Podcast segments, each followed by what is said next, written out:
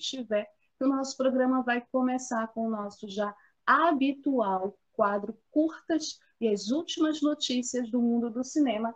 E a primeira notícia do nosso quadro é uma notícia daqui de Belém. Uma notícia sobre um festival muito bacana que está acontecendo, que vai até 5 de abril. É o Sexto FICA, o Festival Internacional de Cinema do Caeté, que tem edição online com mostras, lives e oficinas esse ano de 2021 por conta da pandemia do coronavírus, de acordo com o blog Holofote Virtual, organizado pela jornalista Luciana Medeiros, o sexto Festival Internacional de Cinema do Caeté, o FICA, abriu na última quinta-feira, 25 de março, às 18 horas, com transmissão pelo canal do YouTube do festival e é realizado este ano com o apoio da Lei Aldir Blanc é, a programação da Lei Aldir Blanc aqui do Pará, né, que é um festival organizado por paraenses. A programação vai até o dia 5 de abril, ou seja, até segunda-feira, e o FICA volta a reunir parceiros como esta apresentadora que vos fala, porque eu estou participando do festival, daqui a pouco eu falo para vocês como,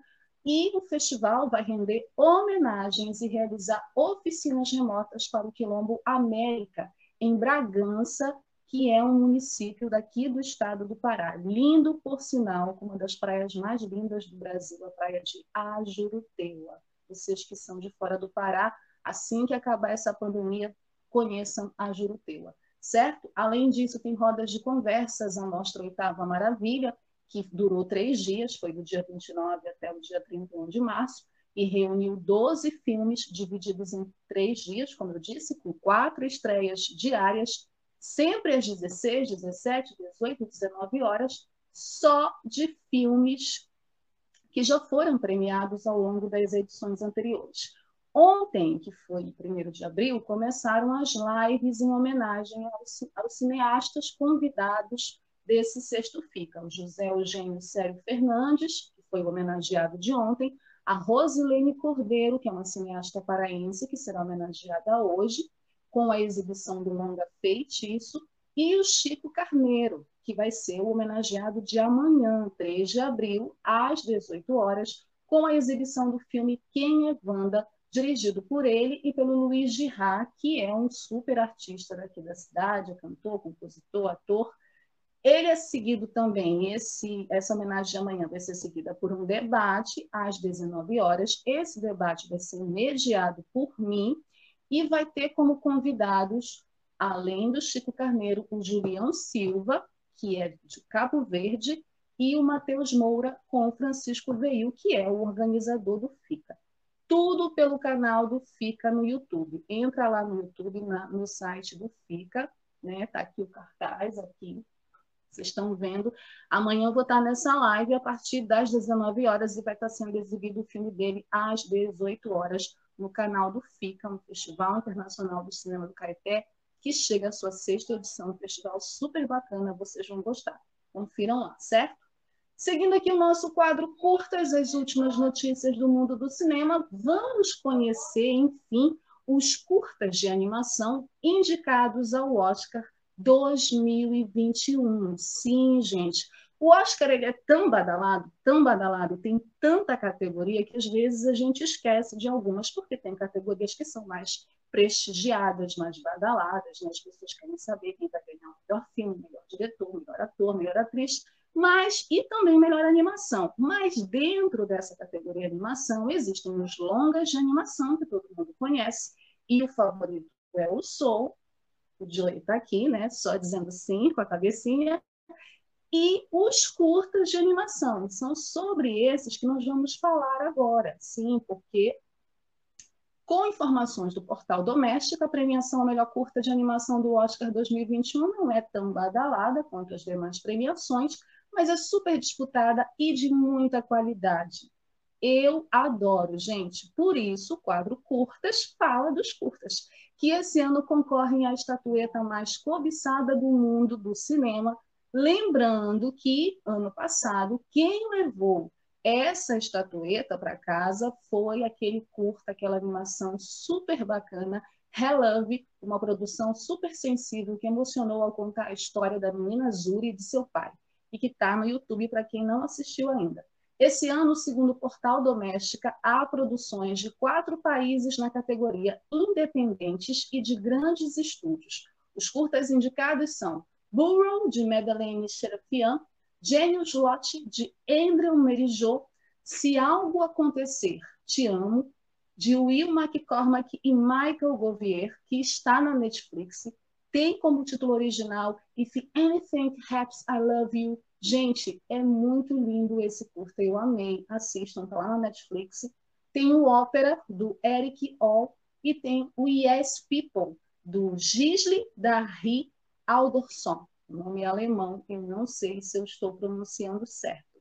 O título original é de Já Folkio, e a cerimônia do Oscar 2021, que vai ser transmitida no dia 25 de abril, é, vai ser a cerimônia onde a gente vai saber qual desses curtas vai ser o grande vencedor.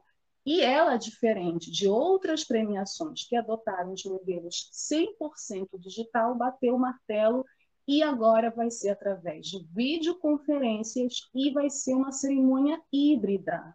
É, o Oscar será feito no modelo presencial, seguindo medidas sanitárias para evitar o contágio. Gente, não sei como é que eles vão fazer isso. Eu vou contar tudo para vocês na semana que vem, onde a gente vai ter um curtas especial só para falar disso, como vai ser a cerimônia do Oscar. Mas esses curtas, os trailers todos estão disponíveis na internet, vocês podem assistir no portal Doméstica. São curtas, são trailers curtinhos, os curtas também são de 4 minutos, 7 minutos. O Hello que ganhou tem 7 minutos são lindos, gente. E esse, se acontecer algo, se acontecer alguma coisa, eu te amo, tá no Netflix. E é um curta lindo, super sensível, vocês vão gostar, certo? Seguindo o nosso quadro Curtas Últimas Notícias do Mundo do Cinema, nós vamos ter um novo documentário sobre a diva do jazz, Amy Winehouse. Pois é, um novo documentário sobre Amy Winehouse marcará os 10 anos de morte da artista de acordo com o site de notícias do G1, um novo documentário sobre Amy Winehouse, no qual sua mãe compartilha detalhes sobre a vida de sua filha, será lançado em julho, marcando os 10 anos transcorridos desde a morte da cantora britânica aos 27 anos. Amy Winehouse Ten Years On, encomendado pelas britânicas BBC 2 e BBC Music, utilizará a narrativa de James, que é a mãe da intérprete de Rehab e Back to Black, que tem esclerose múltipla e quer compartilhar suas lembranças, disse a emissora. Ainda de acordo com o site G1, James, a mãe de Amy, é descrita pela rede britânica como uma figura próxima de Amy, de quem ainda temos muito a ouvir e cuja versão dos acontecimentos muitas vezes diverge da narrativa que nos foi contada antes. Segundo ela, eu não sinto que o mundo conheceu a verdadeira Amy, aquela que eu criei, e anseio pela oportunidade de oferecer uma compreensão de suas raízes e um vislumbre mais profundo da verdadeira Amy, disse James Winehouse em um comunicado divulgado na última terça-feira 30. Vencedora do Grammy, a Amy morreu de intoxicação alcoólica em sua casa em Londres em 23 de julho de 2011. Ela morreu cinco dias depois do parto do meu segundo filho. Vocês estão ouvindo vozes porque as crianças estão em casa hoje, nesse exato momento. Então não se espantem, não são vozes de espírito, são vozes de crianças. E eu lembro do dia que a Amy Winehouse morreu, se fosse hoje, porque eu era super fã da Amy, já assisti todos os documentários disponíveis a respeito da vida dela. Acho muito importante ter um documentário que principalmente honre o trabalho artístico dela, o talento que ela tinha, né, a memória dela, porque era uma jovem cantora, infelizmente com problemas que poderiam acontecer com qualquer um de nós e que infelizmente sucumbiu a esses problemas. Eu acho que ela merece sim um documentário que faça jus ao talento dela, certo? Vamos ter mais notícias em breve desse documentário, e daqui a pouco, com certeza, vai ter sim biografia sobre a vida dela. Bom, vamos para mais uma notícia do nosso quadro Curtas, infelizmente uma notícia triste, mais uma notícia de obituário, né? Está se tornando um negócio de praxe aqui no nosso programa, mas infelizmente morreu essa semana o ator João Acaiabe, um grande ator do cinema nacional e das novelas, que fez o Sítio do Pica-Pau Amarelo. Segundo o portal de notícias da Agência Brasil, o ator João Acaiabe morreu aos 76 anos de idade na noite desta quarta-feira, 31, vítima da Covid-19. Infelizmente, mais uma das mais de 300 mil vítimas da Covid no Brasil. Entre os papéis de maior destaque interpretados por ele estão tio Barnabé, na série Sítio do Pica-Pau Amarelo, exibida na Rede Globo de televisão, e pelo chefe Chico, na novela Chiquititas, a última versão de Chiquititas no SBT. A Caiada estava internada em um hospital da rede Prevent Senior, em São Paulo. Ele recebeu o diagnóstico da Covid-19 no dia 15 de março, segundo informações da família, Nesse dia, começaria a vacinação para a faixa etária do ator no estado de São Paulo. Ainda de acordo com a Agência Brasil, ele se destacou em trabalhos para crianças e também na luta antirracista. Porém, também realizou trabalhos relevantes no teatro e no cinema. E de acordo com o site da SP Escola de Teatro, ele atuou em várias dezenas de espetáculos, desde Pedro Pedreiro, em 1967, passando por Cândido em 1970, Lulu em 1974 e Anjo Negro em 1990. No cinema, ele fez mais de 20 filmes, entre eles o clássico Eles Não Usam Black Tie, do Leon Risman, que é baseado numa peça de Gianfrancesco Guarnieri, de 1981. E em 1986, ele ganhou o Kikito do Festival de Cinema de Gramado de melhor ator com curta O Dia em que Dorival Encarou Guarda.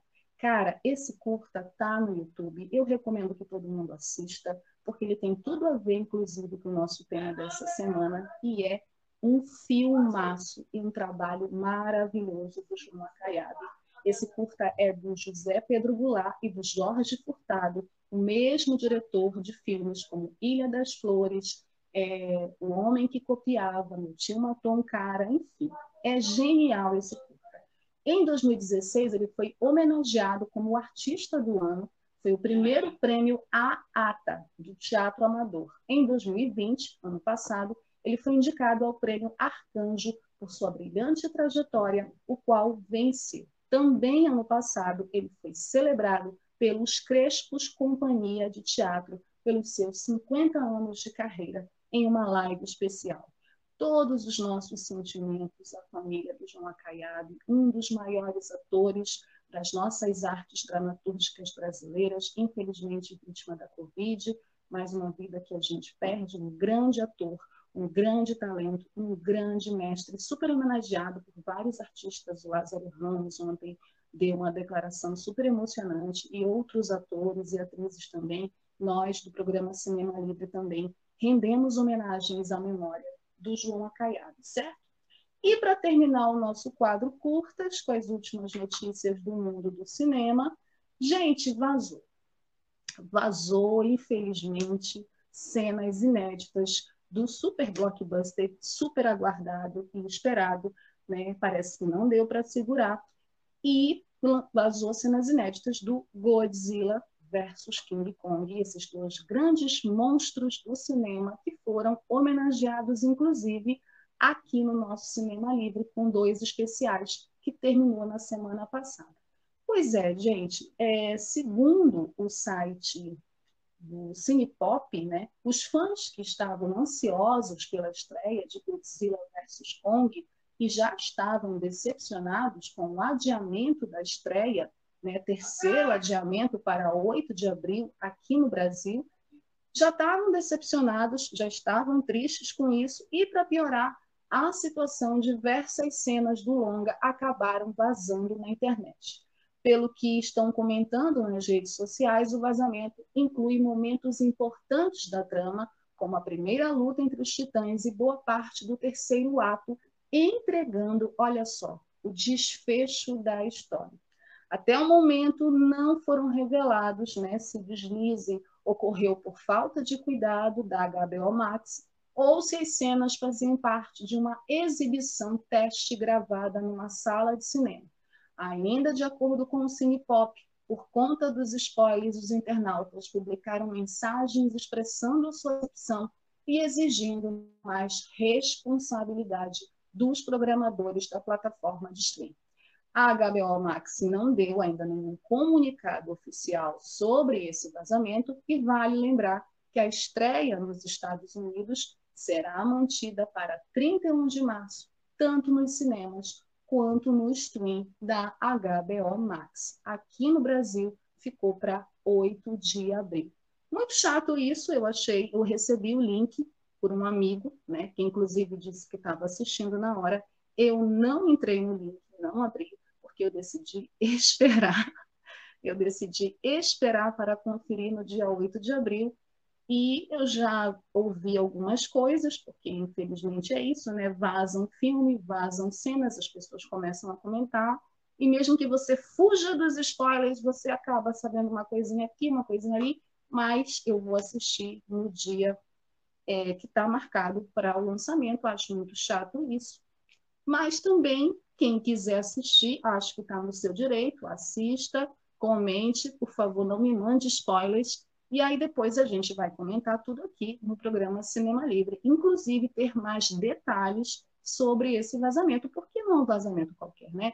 É um filme que reúne uma superprodução em milhões de dólares, né, da indústria é, hollywoodiana e é um filme muito aguardado, um lançamento muito aguardado. Então, vamos ver o que que a HBO Max, o que que os produtores, o que que os responsáveis pelo filme vão falar a respeito disso, certo? Isso também pode ser uma grande jogada de marketing, né? Não vamos nos iludir com a indústria cinematográfica. Às vezes eles vazam cenas só para conferir a reação das pessoas. Então, tudo pode ser, tudo é possível nessa história que envolve indústria cinematográfica, indústria hollywoodiana, certo? Agora a gente vai para um rápido break, que a gente vai chamar a campanha aqui da nossa web rádio Censura Livre, e na volta a gente vai ter o tema da semana, mentiras e golpes, a gente vai falar sobre isso nessa semana, e também é, falar sobre um filme muito especial, o ano em que meus pais saíram de férias. Já já.